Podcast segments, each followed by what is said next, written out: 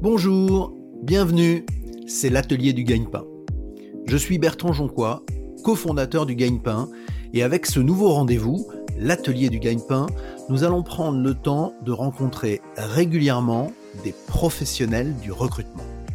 Avec eux, nous découvrirons un autre regard sur les métiers du digital.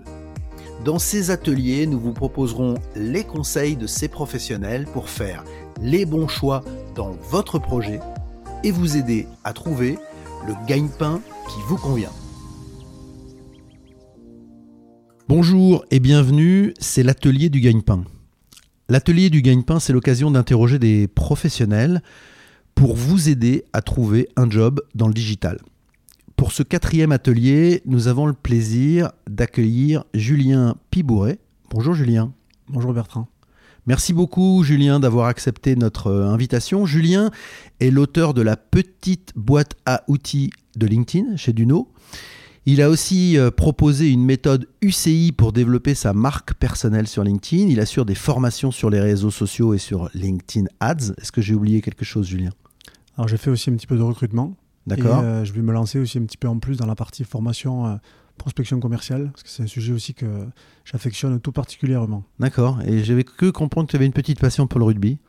Oui, j'ai fait beaucoup de rugby euh, plus jeune. Euh, ça s'entend un peu. Du côté de Pau. et c'est une partie aussi de ma personnalité. Et ça, ça joue aussi un petit peu sur ma façon de passer à l'action, je pense. Ok, euh, donc le gagne-pain, l'atelier du gagne-pain a pour objectif de proposer des conseils aux jeunes euh, qui nous écoutent pour trouver un job, notamment dans le, dans le digital. Et si tu en es d'accord, j'aimerais organiser euh, l'entretien sur quatre sujets. Le premier, c'est quoi LinkedIn? Le deuxième, c'est comment optimiser son profil LinkedIn, son CV en ligne.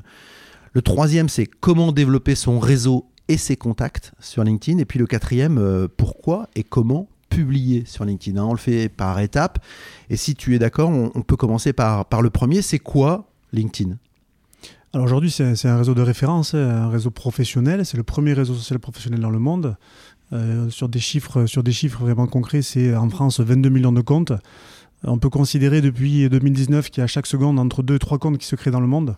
Donc c'est un passage obligé. Euh, je pense, pour construire euh, son réseau d'opportunités professionnelles aujourd'hui. Et qui sont les gens qui sont présents sur, euh, sur LinkedIn? Alors, on a, un spectre qui est assez large, mais c'est vrai que les gens qui sont les plus actifs, c'est pas forcément les plus jeunes, hein, c'est, ça va être plus les actifs vraiment qui sont déjà entrés dans la vie professionnelle. donc, l'âge le plus présent, le plus actif, ça va être plutôt 30 ans jusqu'à 50 ans. Donc c'est des professionnels de 30 à 50 ans, on va dire, si on veut faire une sorte de, portrait robot. Et puis c'est des gens qui, forcément, ont du pouvoir, ils recrutent, ils cherchent des collaborateurs, ils sont dans cette logique-là. Et donc c'est à ça que ça sert, euh, LinkedIn? Tout à fait. Moi, je crois beaucoup à la dimension business de la plateforme et je pense qu'il faut toujours l'avoir en tête. Les gens qu'on va trouver sur LinkedIn, c'est fondamentalement pour construire quelque chose, une relation, une opportunité business. Merci beaucoup, c'est très clair, on comprend bien LinkedIn. Maintenant, la question c'est euh, quels sont tes conseils pour optimiser son profil, son, CV en ligne sur LinkedIn?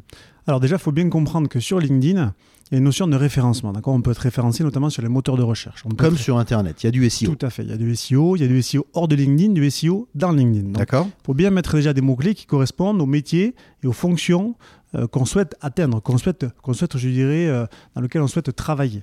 Donc ça veut dire que déjà, dans ce que tu dis, c'est pas juste un CV. C'est un CV électronique dans lequel il faut comprendre pas seulement ceux qui regardent le CV, mais aussi la machine qui le regarde.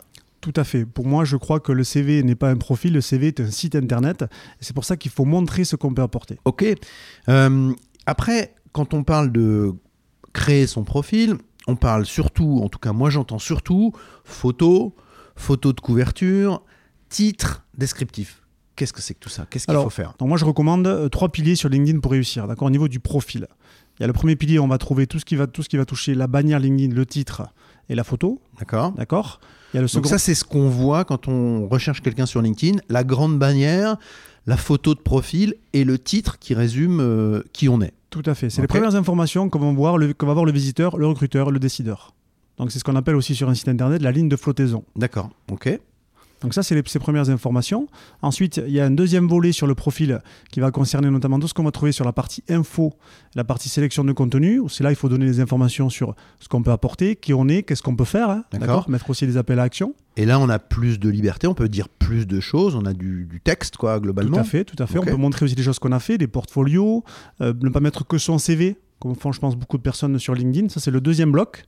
Et le troisième bloc, c'est toute la partie, notamment expérience, euh, les parties formation et des recommandations. On peut recommander des compétences, on peut, avoir aussi des recommandations écrites comme des témoignages sur un site e-commerce. D'accord.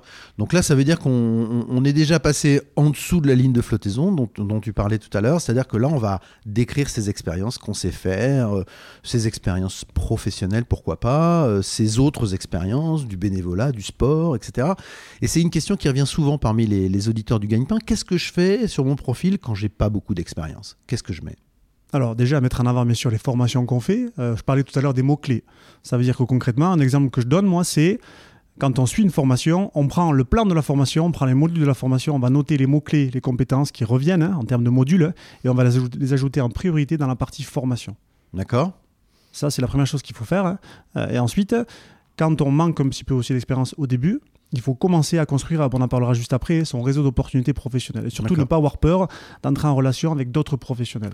Merci Julien. J'aimerais euh, m'arrêter sur les soft skills, ces fameuses compétences douces de comportement. Est-ce que selon toi, pour les jeunes qui nous écoutent, il y a des possibilités sur euh, LinkedIn de montrer ces soft skills?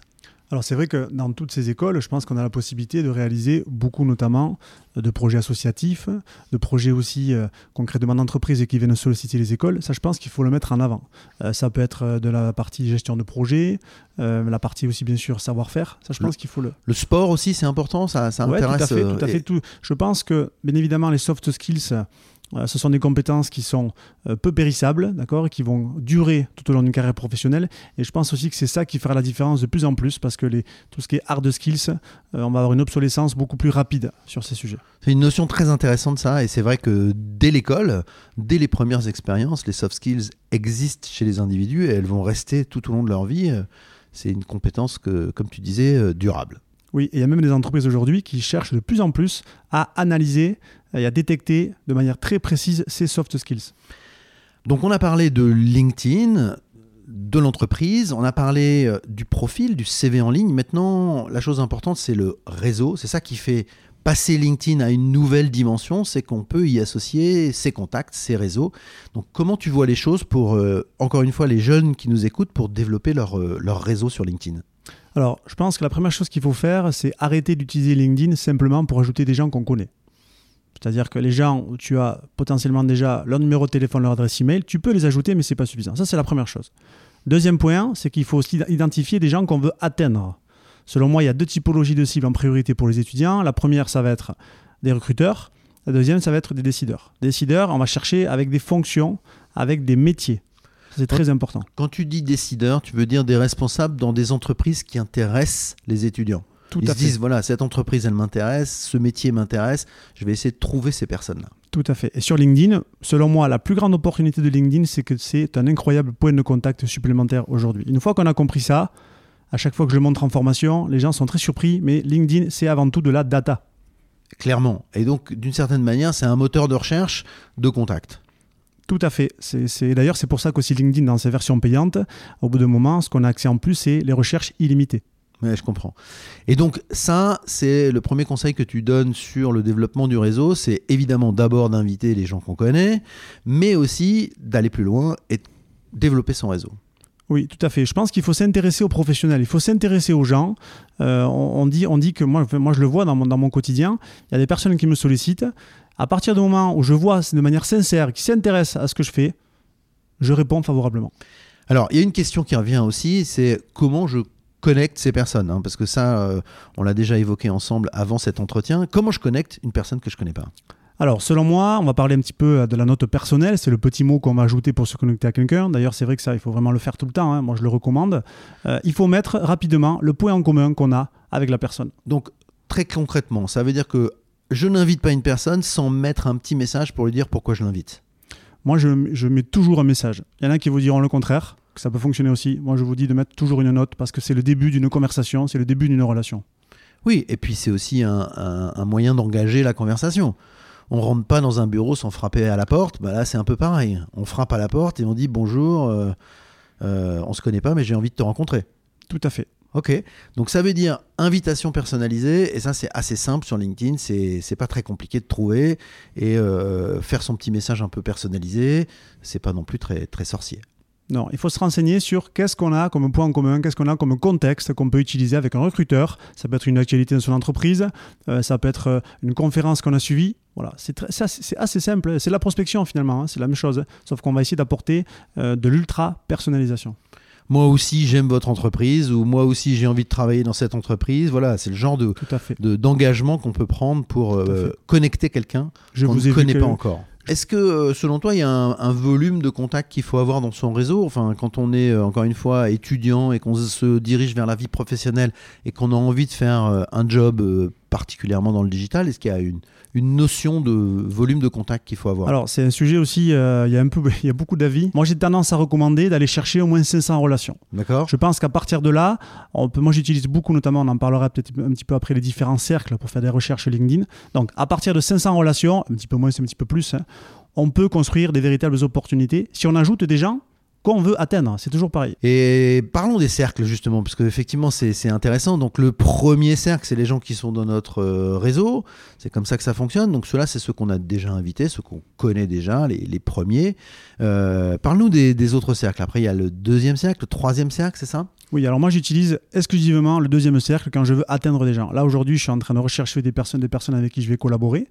Donc j'utilise le deuxième cercle. Le deuxième cercle, c'est je ne connais pas la personne, mais quelqu'un de mon réseau peut me recommander, peut, peut me permettre d'atteindre cette personne. Donc tu as une personne en commun avec cette personne-là, et donc tu peux te, utiliser cette personne pour euh, échanger avec elle. Et donc le troisième cercle, c'est des gens qui sont assez éloignés. Troisième cercle, on ne les connaît pas, notre réseau ne les connaît pas. D'accord. Donc là, on a peu d'opportunités d'échanger avec elle. Euh, c'est vraiment euh, très très hypothétique. Alors, on peut les ajouter, rien n'interdit. on peut faire, on peut les demander en relation, c'est permis. Euh, mais moi, je pense que c'est des personnes qui vont moins nous identifier, qui vont peut-être trouver ça un petit peu bizarre. Julien, dans l'idée du réseau, on a parlé dans un autre atelier du gagne-pain du marché de l'emploi caché. Le marché de l'emploi caché, c'est celui qui ne génère pas une offre euh, d'emploi. Hein. Et donc, il est évidemment important sur LinkedIn puisque c'est un moyen de discuter avec tout le monde. Comment tu vois les choses pour, euh, encore une fois, les jeunes qui nous écoutent? Ah, c'est vrai que c'est un sujet important. Euh, je crois qu'on peut considérer que c'est quasiment 60% des, offres d'emploi. Euh, moi, je crois qu'il faut être identifié. À partir du moment où on est identifié, à partir du moment où on comprend cette logique de réseau, là, les opportunités qui vont arriver. Moi, j'ai des personnes en formation, en 15 jours, elles trouvent leur stage, mais pas forcément en, en ayant postulé à des offres de stage. Donc, une fois qu'on a compris ça aussi, ça veut dire que peut-être c'est des choses qui sont un peu moins palpables, c'est une réalité. On ne peut pas dire j'ai postulé à tant d'offres d'emploi. Mais il y a des gens qui vont vous identifier, qui vont vous recommander. Moi, c'est comme ça que ça fonctionne pour moi hein, au quotidien. Et le marché de l'emploi caché, c'est un peu ce qu'on dit quand euh, ah tiens, tu connais pas quelqu'un qui saurait faire ça? Bon, bah, sur LinkedIn, c'est assez facile de trouver cette personne qui sait faire ça, puisque on l'a mis en avant sur son profil. Tout à fait. Moi, souvent, je prends cet exemple. Une personne que j'avais formée et qui faisait un petit peu du consulting pour les banques financières, juste en publiant un peu de contenu sur son profil LinkedIn, en montrant un petit peu ce qu'elle faisait, il y a des gens de son premier cercle qui lui ont envoyé des messages. Merci Julien. On a vu donc LinkedIn, on a vu le profil, le CV en ligne, on a vu le réseau LinkedIn. Maintenant, on va voir la, publication. Qu'est-ce que ça veut dire publier sur LinkedIn? Alors, publier, c'est être vu, c'est être identifié, c'est être visible de son réseau. D'accord. C'est un avantage euh, compétitif euh, incroyable. Et donc, qu'est-ce qu'on publie? Alors, selon moi, il y a deux méthodologies qu'on peut utiliser. La première, ça va être surtout centré sur le fait de reprendre le contenu des autres. Et la deuxième, plus de manière personnelle. D'accord. Donc, reprendre le contenu des autres, c'est une certaine forme de veille. On va sélectionner des articles, des choses qui ont déjà été dites par d'autres, et on va les reprendre à son compte. Euh, c'est ça qu'on peut faire pour commencer. Tout à fait. Je suis passionné, admettons, par la data. Euh, je veux être data scientist. Et eh bien, je vais reprendre un article par semaine sur mon profil LinkedIn. Je m'engage sur une journée. Je m'engage vraiment. Hein, c'est important hein, de même noter sur son agenda. Hein. et je vais montrer une réflexion ou ce que j'ai appris. Et ça va intéresser d'autres personnes. D'accord. Et tu vas faire ta propre sélection sur le sujet de la data, sur le sujet du e-commerce, sur le sujet du luxe, sur les sujets qui t'intéressent. Tout à fait. Et tu vas prendre cet engagement de le faire assez régulièrement pour que c'est un, impact. Il faut s'engager parce que moi, je crois à l'effet cumulé. Et ce sont les petits pas, petit à petit, qui vont apporter des opportunités. Est-ce que cette publication, par rapport à ce qu'on évoquait tout à l'heure sur les mots-clés, elle a un impact aussi sur les mots-clés? C'est-à-dire, est-ce que le fait de publier beaucoup de choses sur la data va renforcer la recherche qu'on pourrait faire sur un data scientist qui arriverait sur mon profil Alors oui, ça peut avoir un impact. Euh, ça a un impact parce que LinkedIn, ce qu'il va détecter, c'est est-ce qu'on est actif ou pas, et sur quel sujet. Donc oui, en effet. Euh, on a aussi un petit mode sur le profil qu'on appelle le mode créateur. On peut dire, c'est tout nouveau, hein. on peut dire aussi quels sont les sujets qui vont nous intéresser en mettant notamment des hashtags. Donc oui, il faut, faut, faut essayer d'avoir une relation aussi avec ça. Mais sur ce sujet de republier régulièrement, il faut le faire euh, avec une certaine régularité, sinon ça sert à rien. Il faut de la discipline. Ça, c'est valable, je pense, partout. Hein. Donc, à part euh, republier, il y a créer du contenu. Oui, on peut aussi créer du contenu propre. Et moi, ce que je recommande comme méthodologie, c'est justement d'arriver à détecter dans son quotidien d'étudiant quels sont les éléments que je peux extraire D'accord? Donc, par exemple, euh, après une formation, après un atelier, après une conférence, ce que j'ai appris concrètement, et je vais le diffuser, je vais l'offrir, toujours pareil, avec de la réflexion.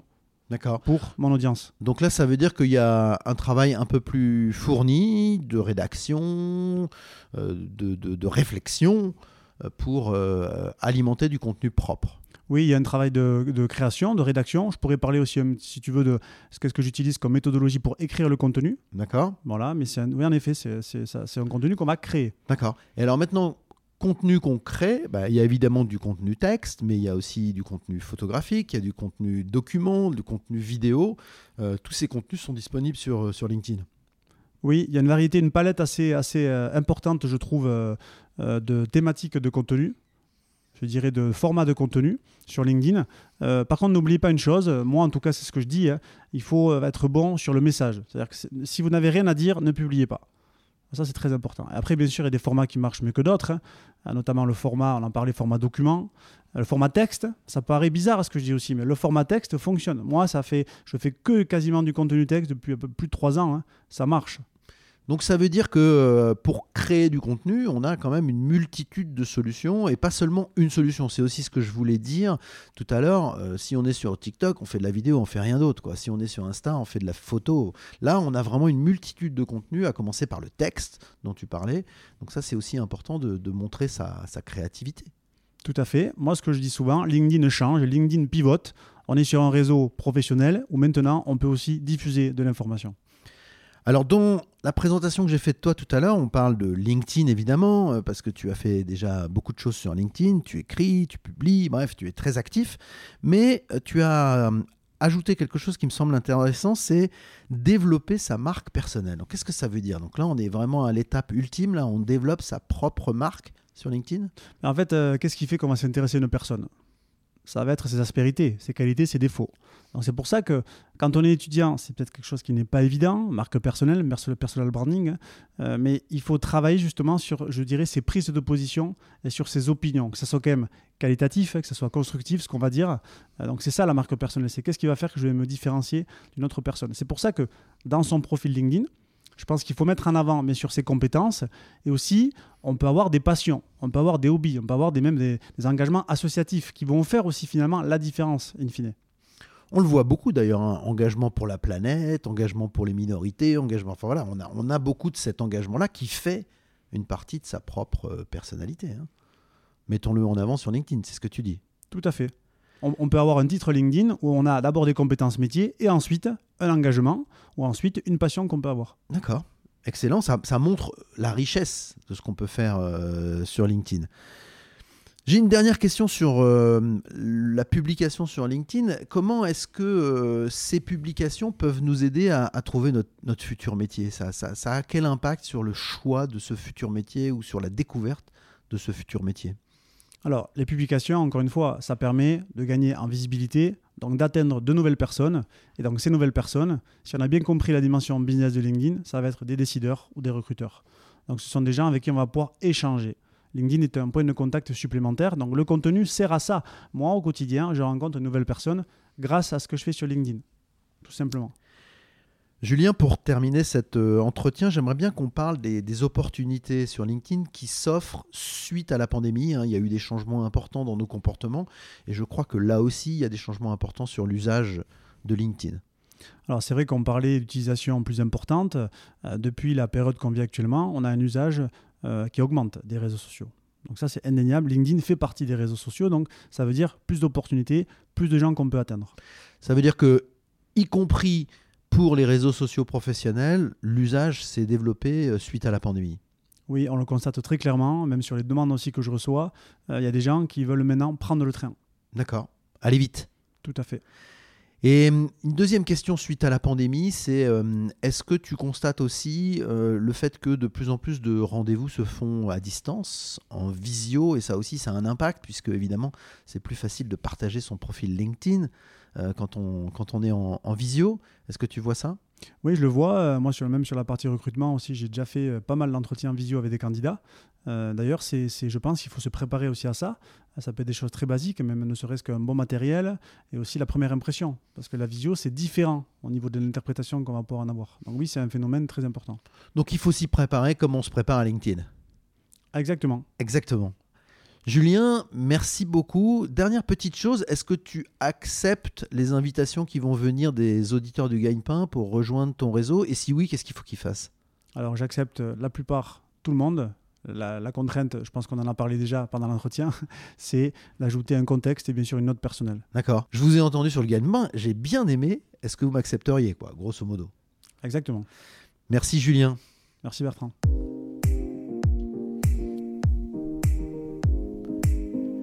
Merci beaucoup d'avoir écouté ce nouvel épisode du Gagne-Pain. Si vous aimez le Gagne-Pain, laissez-nous 5 petites étoiles sur Apple Podcast ou votre application de podcast ou de streaming préférée. N'oubliez pas de vous abonner au Gagne-Pain.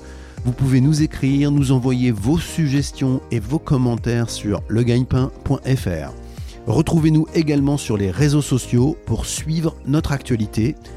À bientôt pour un nouvel épisode du Gagne-Pain.